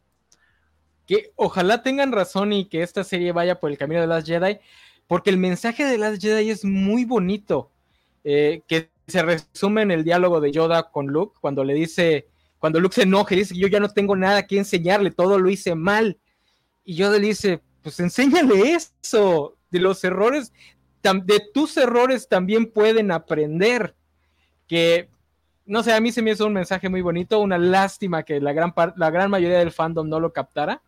Y ojalá Willow, que tiene más tiempo para desarrollarlo, eh, lo retome, porque, pues, como dice Isaac, especialmente para estos productos que son nostalgia de lo que vimos de niños, de repente sí está chido que te digan, güey, tampoco tu vida no tuvo que haber sido el gran éxito, ya de ahí retirarte, o sea, seguramente la cagaste y eso está bien. y que se hacen perfectos a tus héroes de legado, si hicieron, hubiesen hecho perfecto a Luke, hubiesen hecho perfecto a Willow, que van a ser los actores y esos personajes en la serie, serían perfectos. Aquí les está dando un arco para que crezca, para que aprendan, para que cambien. Eh, un look perfecto que solamente hubiese tocado a Rey, lo hubiese hecho la, la, la, la, más chida, la más de las Jedi, no hubiese funcionado para nada, no tienes conflicto allí. Igual pasa que con Willow, le das oportunidad inclusive al actor y al personaje de, de hacer algo distinto. Que eso es muy importante porque como está tomando el trop o el tropo de la, del elegido, bueno, en este caso la elegida, es muy importante porque en el 2022 esas historias de no, es que hay una persona que ella por ser ella va a salvar el mundo, es difícil de vender. Pero si en la misma historia te están diciendo, el güey que era el importante en la historia anterior, pues tampoco terminó muy bien, ¿eh? Así que que seas la elegida tampoco es como que, uy, qué bien te va a ir. Y que aparte ya dijo que, para, que para salvar al mundo se tiene que morir, entonces ya, ahí, ya hay tragedia anticipada. Sí, este, pero Sofía está incómoda porque ella sí odia The Last Jedi. Sí, yo sí odio The Last Jedi, este, creo, creo que, o sea, en realidad el problema, eh, eh, bueno, y ya haciendo la comparación, creo que el problema con Last Jedi es que eh, se nota mucho el cambio de tono entre la primera película, la segunda película y luego lo que intentaron recuperar con la tercera película. O sea, se nota que, eh, o sea, sí se nota que el cambio de director, eh, digamos que si la segunda película hubiera ido en el mismo tono de la primera, me lo hubiera comprado, pero como que hicieron un desmadre ahí, entonces realmente no me gusta. Que a diferencia de lo que me parece que están haciendo con Willow, es que, como dice Bernie, o sea, está bien planteado cómo va a ser el el tono del asunto, que era algo que yo me peleaba mucho con que veo que a, la gente le está gustando Desencantada porque dice que no, los felices para siempre no existen, entonces decía yo, ¿de veras necesitan que una película de Disney se los diga? Entonces, eh, bueno, ya, ya, me di cuenta que sí necesitan a veces que les digan esas cosas en, de una manera digerible, entonces este, creo que está bien eh, lo que plantea la serie, o sea, creo que tienen como eh, una idea de lo que quieren hacer, pues. A diferencia de lo que pasó con las Jedi, que insisto, no es que la idea sea mala, sino que rompía mucho con lo que hicieron en la película anterior. Aquí en Willow, mi problema es un poco, sobre todo en el segundo episodio, la elegida en cuestión. En el segundo episodio, este, tuve muchos problemas con cómo manejaron a Elora, porque se me hizo muy raro que le dieran lo que a mi parecer es como una trama de princesa que sale del castillo cuando ella no era eso. Por ejemplo, en el primer capítulo me gustaba mucho que le daban una cierta fuerza y una cierta confianza eh, que tenía, por ejemplo, en sus habilidades como cocinera, eso me gustaba mucho. Y cómo se le pone al tú por toda la princesa, así de que, pues sí, yo, tengo, yo sé hacer cosas, yo soy valiosa. Y en el segundo episodio se marea cuando va en una carreta ah, pero, pero, es que, pero es que eso es un callback a la película, porque en la película, cuando están llevando. Que, por cierto, a ese bebé, si ven la película, me sorprende que pueda hilar dos palabras y no haya tenido una contusión cerebral grave, porque los putazos que le dan toda la película no es normal al bebecito. Pero es callback porque se, se marea la bebé, empieza a llorar. No sé si recuerdas esa escena, eh, eh, mm. es muy al principio de la película. Eh, Willow la, la, alza porque está enferma la bebé y el, el otro, el otro Nelwyn, el, el, el pelón, que, básicamente fue puro por, porque lo mandó el, el, el, el líder de la, de la aldea, le... vomita encima. O sea, él ora por segunda vez, eh, sufre de mareos en, carretera y le vomita un nuevo encima. Básicamente es un callback a la, a la película. Y, además es una panadera, o sea, no ha, no ha viajado mucho, entonces también. Entendible. No, pero pues ser panadera de castillo medieval sí se ve pesado, se ve pesado. Sí, pero, su, trabajo no, no incluye andar en carretas. en carretas pero eso, me gustó mucho, ¿eh? Que, diga, es que necesitan a alguien que cocine. ¿Quién va a cocinar aquí? Sí, de hecho, me decepcionó un poco cuando revelan que sí es la elegida, porque ah, hubiera estado muy chida que realmente ah. su papel en la, en la party fuera, pues sí, la que cocina, porque la neta sí está cabrón. Eso no, tiene, idea de lo importante que es, pero me encantó cuando el tipo prueba y se queda, wow, y, y fue una zarigüeña lo que hizo el tipo se quedó, wow, maravilloso. Le decía, porque es que es espectacular. O sea, tiene esos chistecitos que está maravilloso. Perdón, Sofía, que te interrumpí adelante. Ajá, no, que mi teoría es que este, justo cocina bien porque es la elegida, entonces hace magia con la comida. Perfecto. tipo, tipo en como agua para chocolate, algo así. Sí, no sé, a mí siento que el, que el segundo capítulo le hicieron menos interesante por enfocarse tanto en que hiciera magia este, y aparte el segundo capítulo, mm, casi todas las interacciones giran en torno a ella, entonces de repente sí me decepcionó un poco porque yo quería ver más a los demás personajes que están más exuberantes, diría todo. Entonces sí, eh, fue eso, pero bueno, ya la secuestraron, entonces pues, espero que el siguiente episodio regresemos un poco a los otros. Muy probable. Me, gusta, me gusta cómo la usan para demostrar que Kit es este, es, o sea, para más defectos de Kit, que ella siempre se queja mucho de ser la princesa y todo, pero en cuanto otra persona tiene la atención, así un berrinche. Entonces eso me hizo muy interesante. Kid es mucho más princesa que Lora. Y, está muy bien porque entonces eh, no es el cliché de princesa, tiene elementos así de, que es bastante eh, egoísta y, se cree mucho, pero con, todas las características que la diferencia. Eso me gusta bastante. De hecho, eh, otra cosa que viene en el ensayo de YouTube es que eh, eso de, que, de, que, ella pelea por su propia mano es muy de eh, Miranda, la de, la de Pixar. Entonces, medio se le parece, de hecho. Mérida, perdón. No Miranda, Mérida. Mérida, la de Pixar. la de. Este, que hay que concederle eso a la serie. O sea, si está consciente de que esta trop de la princesa protagonista que enfrenta su sistema es una trop problemática. Ok, sí está chido que seas una guerrera, pero eso no te quita lo princesa. Que es un problema que la Casa del Dragón hizo como que no veía, ¿eh? Sí, yo no veo. Eh, porque Rhaenyra fue Gear Boss toda la temporada. Esperemos que lo cambien en la segunda. Pero sí es, bueno ver que la producción está consciente de y lo integra a la historia, ¿no? Lo hace parte de, de lo que imaginamos va a ser su arco. Pero hablando de los otros personajes, quería mencionar del, príncipe, que no me acuerdo de, otra, de su nombre ni del nombre del actor, pero no sé si es él como actor o el guion, pero qué buen trabajo, porque tiene muy pocas líneas y muy pocas escenas, y aún así te vende el personaje que es, porque ese es un actor que yo por lo menos nada más lo reconozco de Spider-Man, donde pues es bastante mamoncito el, el personaje.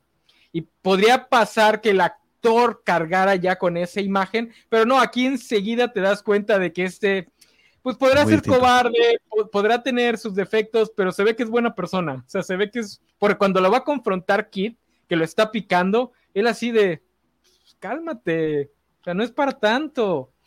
Y ya cuando después descubrimos cómo va a ser, cuál va a ser la dinámica de que él, ah, por ejemplo, porque cuando descubrimos, descubrimos que le gusta lo académico, es en una escena donde Willow está explicando y él se ve que está poniendo atención mientras que el otro personaje masculino se ve que está aburrido o que se está burlando de, todo lo que escucha. Exactamente, que, por cierto, ese personaje está maravilloso, Burman. Este, El actor, o sea, de nuevo, eh, es el mismo elemento Han Solo, eh, Martin and the Willow, ese personaje muy clásico de George Lucas del, del, Rogue, pero le queda genial le queda genial al actor. Tiene un carisma brutal.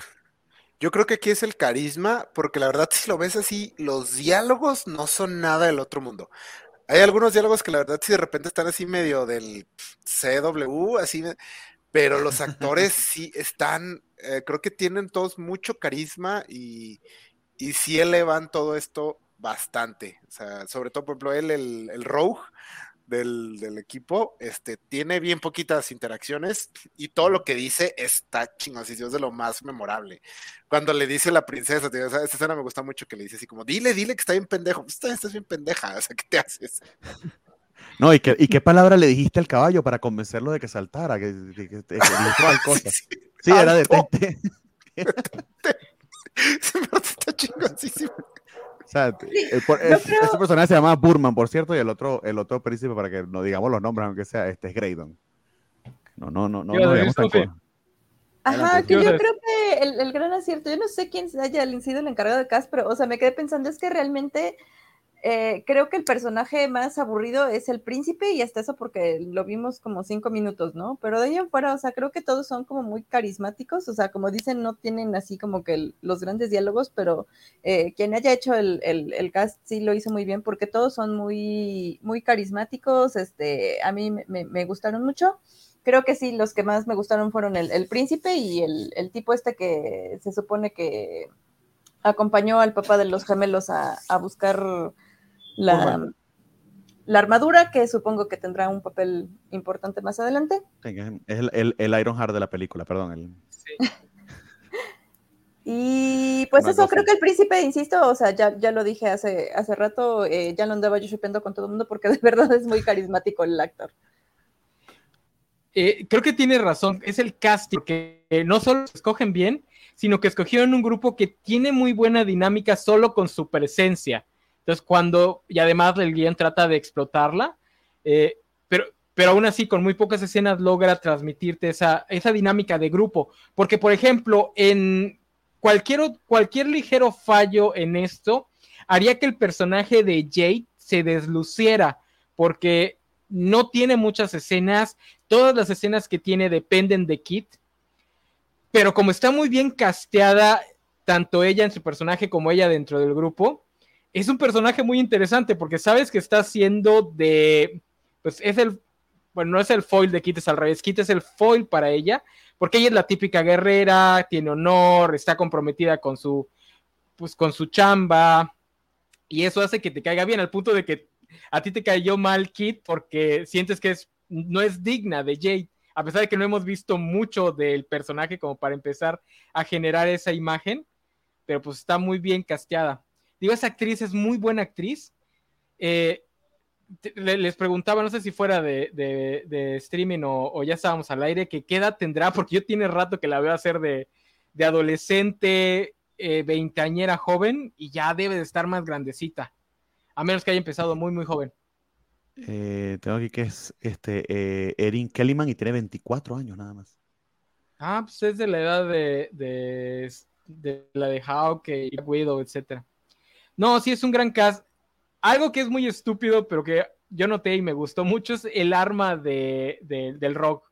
Me gusta mucho cuando el rock tiene armas tipo lanzas, que esta no es una lanza, es más como una... Esas lanzas chinas que realmente son una espada en un palo, eh, o un hacha muy eh, delgada en un palo. Eso, eso es, es, me gustó mucho. No recuerdo ahorita el nombre, eh, pero ah, que me, me, acuerdo, me acuerdo que hay un personaje. Ah, perdón, adelante. Que no, nos preguntan este, ahora de qué sucedió eh, con Val Kilmer. Eh, Val Kilmer está, digo, aparte de todos los problemas que tuvo personales, está enfermo y ya no actúa. Tiene cáncer tiene una, de garganta. De garganta, sí. Digo, estaría bonito que le den un cameo, aunque no, no tenga líneas, eh, porque sería medio mamón que le ponga, que le doblen la voz. Pero pues en, no sé tampoco cómo. Un, Hubo una película documental hace poco de él que se llamaba Val, donde creo que él, su voz la dobló su hijo. Entonces, quién ah, sabe ¿sería? si intenten algo parecido. Digo, no eh, sé si aparte tenga problemas. Ajá. ¿Qué pasó? Ajá, yo creo, yo creo que sí tienen contemplado que en algún momento haga un cameo porque no mataron al personaje. O sea, creo que se lo hubieran sacado muy fácilmente diciendo, oh, se fue y murió en el, en el deber, y, pero lo dejaron, dejaron la puerta abierta eh, con que está desaparecido. Entonces yo creo que sí, de alguna manera va, va a ser un pequeño cameito por ahí. No, y que pareciera que hay, un, hay, hay algo que van a revelar con él que va a ser muy importante para, para la trama. Eh, según leí, las elucubraciones son de que ya medio declararon de que no iba a salir pero que esperan que la serie sea exitosa para una segunda temporada y que allí sí, sí, pueda, sí pueda salir. Pero sí, o sea, lo de la o sea, armadura está allí, es el Mega McGuffin, o sea, es muy difícil que él no vaya a estar atado de alguna manera. O sea, están dejando la puerta abierta. Digo, porque también sé que Val Kilmer es, o fue medio problemático en sus últimos años de carrera. Entonces no sé cómo esté parado con los productores y todo eso. Pero ya salió en Top Gun, ya salió en eh, Maverick, entonces puede ser lo mismo. Ah. este, no sé si hay algún otro. Ah, bueno, la reina, ¿qué les pareció la reina? Tiene más diálogo que toda la película, eso ya es bastante. Me agradó bastante, aunque espero que sí expliquen en algún punto por qué le pareció buena idea mandarlos, mandar a ese equipo a rescatar a su hijo, porque suena una mala idea, o sea, no, no, no sé, pero en general me, gustó mucho el personaje. según yo entendí es porque lo vio en el sueño, o sea, eh, de hecho se juega con la idea de que Willow también tiene sueños proféticos, pero ella también, y algo que era muy obvio en la película, que de hecho es uno de los conflictos más interesantes de la película, que ella es la hija de la reina malvada, que ellos tienen la sangre de Babmorda, entonces quién sabe si tenga una conexión ahí con el lado oscuro, etcétera, o algo de magia que pudiera, que pudiera revelarse más adelante. Entonces creo que juegan con ello. Más bien el conflicto de ella, de decidir cerrarse a la magia, hacer esta barrera y aislarse del mundo, y que hizo, hizo, eso hizo que el exterior se deteriorara y se volviera un sitio tan peligroso. Eso está interesante como premisa para el conflicto, ¿no? O sea, decidió aislarse por completo para fingir que todo estaba bien, pero, pero no. y esto está bastante bien. Mi único problema con la reina es eh, que de repente sentí así como de, claro, a ella le convenía que se muriera su mamá porque se iba a quedar con el changarro, pero ya que dijeron que no era el mismo lugar, ya dije yo, ah, ya, este, y bueno, ya lo mencionaron, ¿no? Que yo no sé por qué no la puso, ah, puso a Elora en un mejor lugar que no fuera la cocina, pero pues bueno, hasta ahí. Si quieres protegerle y que nadie se imagine que, es Elora, la mandas a la cocina, creo que es lógico. Bueno, digo yo, no sé. Enano de Sigue siendo mamoncillo, sí está mamoncillo. ah, pudo haber, dicho, haber dicho que era, la pudo haber puesto de paje o algo así, o sea, una prima lejana que es realeza, pero tampoco como para tenerla sentada en la mesa y pues, este, eh, cop beer o algo así. Yo sí siento que le están dando el guiño guiño a que podría tener ahí su lado oscuro. Eh, no necesariamente que sea mala o que vaya a ser la villana, pero que sí tiene ahí este, pues algo, algo que no está muy bien, porque sí tiene varias escenas donde es muy confrontativa, especialmente que a pesar de que es parte del arco de que no es el gran hechicero y la fregada, sí se siente como que toma decisiones con motivos distintos a los que está pretendiendo sí se ve mamoncilla. Cuando le dice a Willow, sí, sí sientes fellito. O sea, sí, se, ah, se siente feo. y, los, y los, ojos, los ojos de Warwick Davis, o sea, a mí me dolió. Se sintió traicionadísimo. Bueno, al menos me lo transmitió, pues. Pero luego la, la, escena donde va a tratar de convencer a la niña que básicamente se suba a su camioneta. No, no es eso, no, no. Güey, viste bien pedófilo feo ahí. Y ya este, por último. Ajá. Que la, reina, sí espero. Eh, o sea, creo que están haciendo cosas interesantes porque es uno de los personajes más raros de la película, porque en muchos momentos sí se nota que nomás está porque exigían que hubiera un interés amoroso para el protagonista. Este, porque la, razón por la que traiciona a su mamá es súper vaga, o sea, es como que, ah, Val Kilmer. El poder del amor, Isaac, el poder del amor. El, el poder del amor y, y del torso desnudo de Val Kilmer, o sea, pues, que, que honestamente es, que su hija en su arco por eso es que su hija en su arco debe encontrar que el poder del amor le quita lo gay. Es necesario. Solo les pido esta. Hay una película de Vin Diesel donde le quita a la lesbiana a una chava teniendo sexo con ella. Pues, igual y te gusta.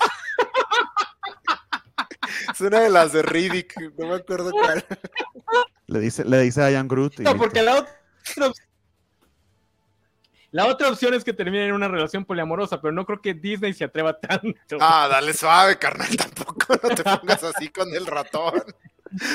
Hasta con el buen ratón. Este, algo más de los personajes. ¿Quieren hablar de los otros personajes hombres blancos heterosexuales?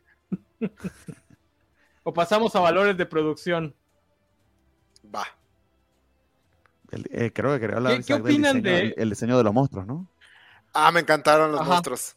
Esa fue de mis escenas favoritas. Están súper chingones. Este, la idea, o sea, cómo la esta que se transforma en águila, cómo se transforma, así como se contorsiona, así como. Y el, el Sí. que maneja la bruma, que no tiene ojos, pero son como que nunca tuvo, tiene nada, es como unas. Sí, como si la carne se le hubiera encimado a los ojos. Y sus poderes están muy chingones. No, me gustan mucho. Ah, Está muy bien diseñado y, y también es como para mostrarte, mira, hemos mejorado mucho de la escena de transformación de la película original ahora. La tecnología ha cambiado bastante. Está muy No, bien, y está muy es- bien. ese ataque está, está muy chido. O sea, incluso cuando ves que, porque ve- ves que llega la, la bruma y luego ves que va corriendo el que es como un ogro y de repente ya no, ya no da la siguiente pisada y dices, ah, cabrón. Y hasta que captas, ah, saltó y cae después de la muralla y lo ves y es como este ogro sadomasoquista así con picos y una jaula en la cabeza y, y el güey de los látigos también que llega y nos da la oportunidad de ver, por ejemplo, a Chorcha, Chorcha, Chorcha, a la reina, pelear otra vez junto a su hija, esa escena está muy chida. Entonces, no, o sea, fue de mi, yo sí me emocioné, la verdad, como chiquillo en esa escena. No, y, y en- entra ella con el tema de Willow así rapidito, que el tema de Willow se parece mucho al de Indiana Jones, por cierto. Este, eh, sí, o sea, toda la escena de la pelea y de los monstruos, creo que es lo mejor del primer capítulo. Bueno, y cuando sale Warwick Davis al final también. Sí, sí, sí. Eh, yo creo que saben manejar muy bien su presupuesto porque se nota que no tienen mucho, porque por ejemplo el, el- el set del trono es como que una versión chiquitita y barata del trono de hierro, tiene hasta el mismo, pero les funciona bien, o sea, funciona y, y no tienen mucha gente para, ni siquiera para llenar ese set chiquitito, pero lo Ni manejan siquiera- bien. La villa de los Nelwyn, que en la película es increíble la cantidad de, de- de gente pequeña que hay, se ve que es un pueblote. Sí, sí, sí. Puede ser que la, la excusa sea que han disminuido porque no, fuera no. de la barrera. Que por cierto, bien cool era la reina. Eh, los Nelwyn lo dejó fuera de la barrera mágica, ¿eh? Siendo Sí, que los digo fueron los que, los, que, los que rescataron a Lora, bien racista de ella. Este, pero sí, o sea, eh, de que no pudieran conseguir suficiente cast para hacer esa asamblea de los Nelwyn y la despedida más grande, sí habla un poquito de un temita de presupuesto, pero bien usadito. Al menos los, los paisajes están tan bonitos como en la primera película, que es ese feeling, ese feeling de fantasía, de viaje, que, que a, a mí me gusta mucho. Sí, aquí volvemos a lo de que tiene seguridad de lo que están haciendo. Eh, porque creo que ese fue el problema que yo tuve personalmente con, con la rueda del tiempo. Ah, yo no soy muy exigente con respecto a los efectos especiales. A mí los efectos tipo San Raimi me convencen. Eh, pero la rueda del tiempo sí se veía que intentaba ser muy épica, mucho más épica de lo que le alcanzaba el dinero. Entonces, me gusta que esta serie diga, no, no, pues sabemos que no vamos a poder mostrar la villa de los Delwyn como, la, como en la primera película, entonces los mandamos a un hueco en la tierra, este, y ahí se lucen como se deben de lucir, este, no, no necesitamos llenar tanta gente, y evadió del castillo nada más vemos la entrada, que también es bien chiquitita, y el trono. Y ya. Me encanta cuando llegan los Nerwis cargando a, a Willow y así que. "Ugh, ay, tampoco estoy tan gordo, ¿no?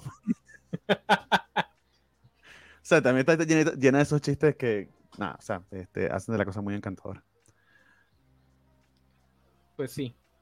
Eh, y sí, como ya había dicho Isaac, lo mejor, lo mejor en cuestión de efectos son los cuatro villanos. Eh, muy chidos. Y qué bueno que no sobreexplican mucho a los villanos. Eso también está padre. Porque lo único que sí no me gustó mucho es de la entrada de Willow es cuando empieza a explicar sobre la villana.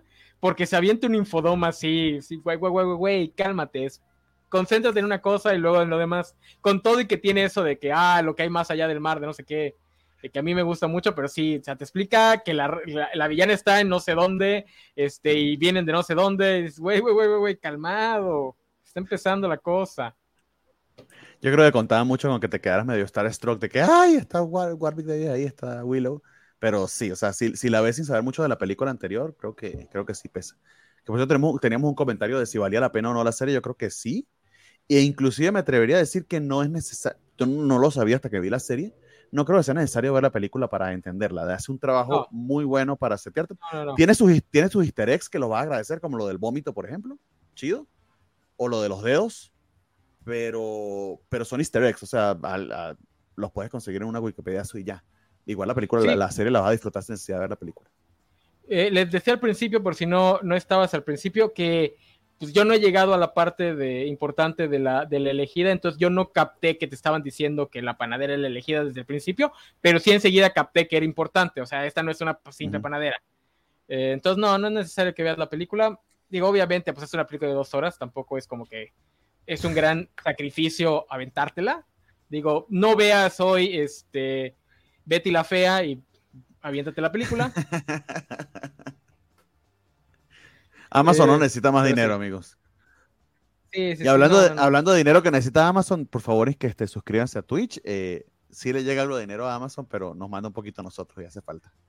Sí, con eso vale se va de vacaciones.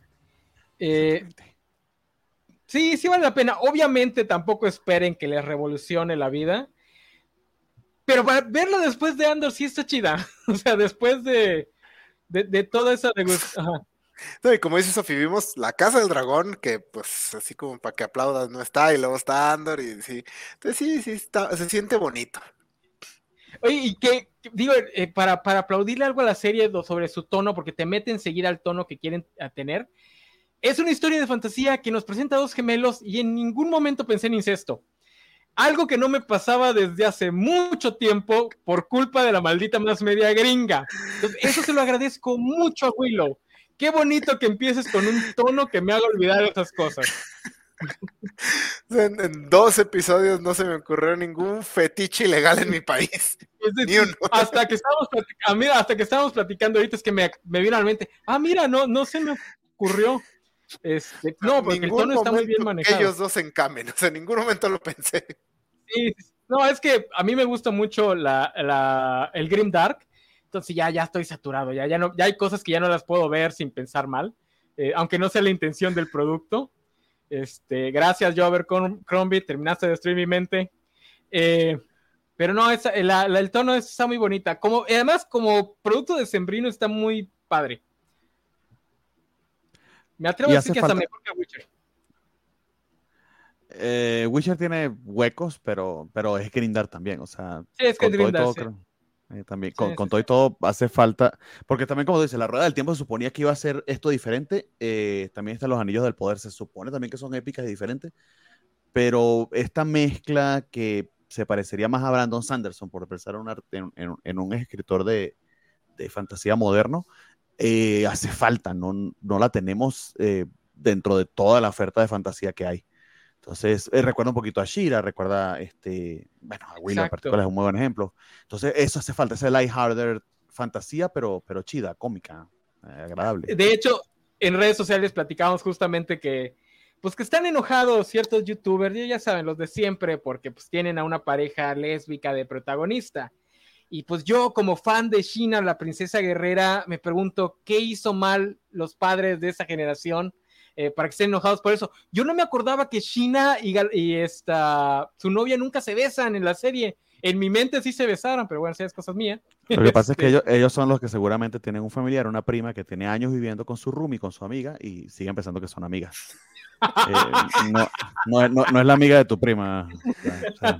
todos, tenemos una tía así. Ah, y, así, así vivía la sociedad, ¿no? Pero no lo digan. ya déjese de mamada. Eh, sí, en cierto. Si, si fueron fans de eh, Hércules, que bueno, ya nadie lo menciona porque pues Kevin Sorbo se nos volvió maga, pero si fueron fans de China y de Hércules, esta serie es como que en ese tipo, pero pues ya mejoradita para la, para la vida moderna. Exactamente. Dice Nat que se está gastando sus cobacholares. es que no, se gastó 7 mil cobacholares para pedir un top 10 que Dios mío. Eh, a la bestia. Nada, ves que nos cuesta trabajo hacer el top 5 y nos pides 10. 7 mil cobacholares. Bueno, ¿cuánto es eso? Está tirando dinero. Es que ya, ya, le dieron el, el cobacho aguinaldo. Déjanos pensarlo la semana que viene, Nat, pero tienes que pero es un top 10 de, qué? No digo, solamente se lo... creo que top 10 de cosas en general. Ah, ok. no, es que, por ejemplo, voy a hacer películas Ajá. Quizá eso de que solo se lo estaba gastando es que no quería tenerlos, o sea, que no quería el top 10, sino que solo se los estaba gastando. ¿No fue eso? Me, si- me siento como la tebolera cuando le tienen así los billetes. sí. Puro porque puedo. ¿Será? No, pero sí vean, sí vean la serie. Está bonita, está está bonita. bonita. Eh, sorprendente. Digo, tiene mejor valor de producción que muchas series Marvel, porque neta sí, las series de Marvel parece que les cobran por color. Este, digo, todavía Zack Snyder se lo entiendes porque esa es su estética. A él le gusta que se vean grises sus películas. Pero los de Marvel, no sé. Ese Nat pagando las vacaciones internacionales de Valentín. Ya dejen al pobre Valentín que a ver si no nos meten a la cárcel. Por No, cierto, Valentín puso camisa de Cruz Azul al último juego de, de México, ¿eh? Yo nada más Sí. les digo. Sí. No digas eso, les- Dios. ¿Cómo lo van a recibir en migración, man? ¿Tiene otro pasaporte, Valentín? Espero. A, a mí también me gustó mucho este arranque de la serie, o sea, los dos capítulos me gustaron bastante. El segundo, tío, me desesperó un poco todo el enfoque en el hora y como que le quitaron lo que me estaba gustando, justamente lo de su seguridad, para darle una nueva duda rara. Pero en general me está gustando mucho, los personajes son muy carismáticos, los actores son muy carismáticos. Eh, como en todas las series, pues dependerá de qué hagan con, con ellos. O sea, siempre puede pasar que más adelante nos digan que Kit tenía razón todo el tiempo. Entonces, entonces puede caer, pero creo que es un buen arranque. Como dicen, es- está ligera, no es para que le pienses mucho, es para que pases un buen rato. Y, y, pues sí, te- como que te diviertas. Y como dice el nano, está chido no pensar en fetiches un rato. Está bien. Qué, qué bonito volver a ver ese tipo de fantasía. Este. Tú le quieres ver la ¿Qué- pata a Warwick Davis, no hable. eh, bueno, que es otra cosa de la película original, ¿eh? Bastante chido que contrataran un chingo de actores. Que eso se me hacía raro del primer capítulo. Dije, ah, se me hace que le van a rebajar a esa parte.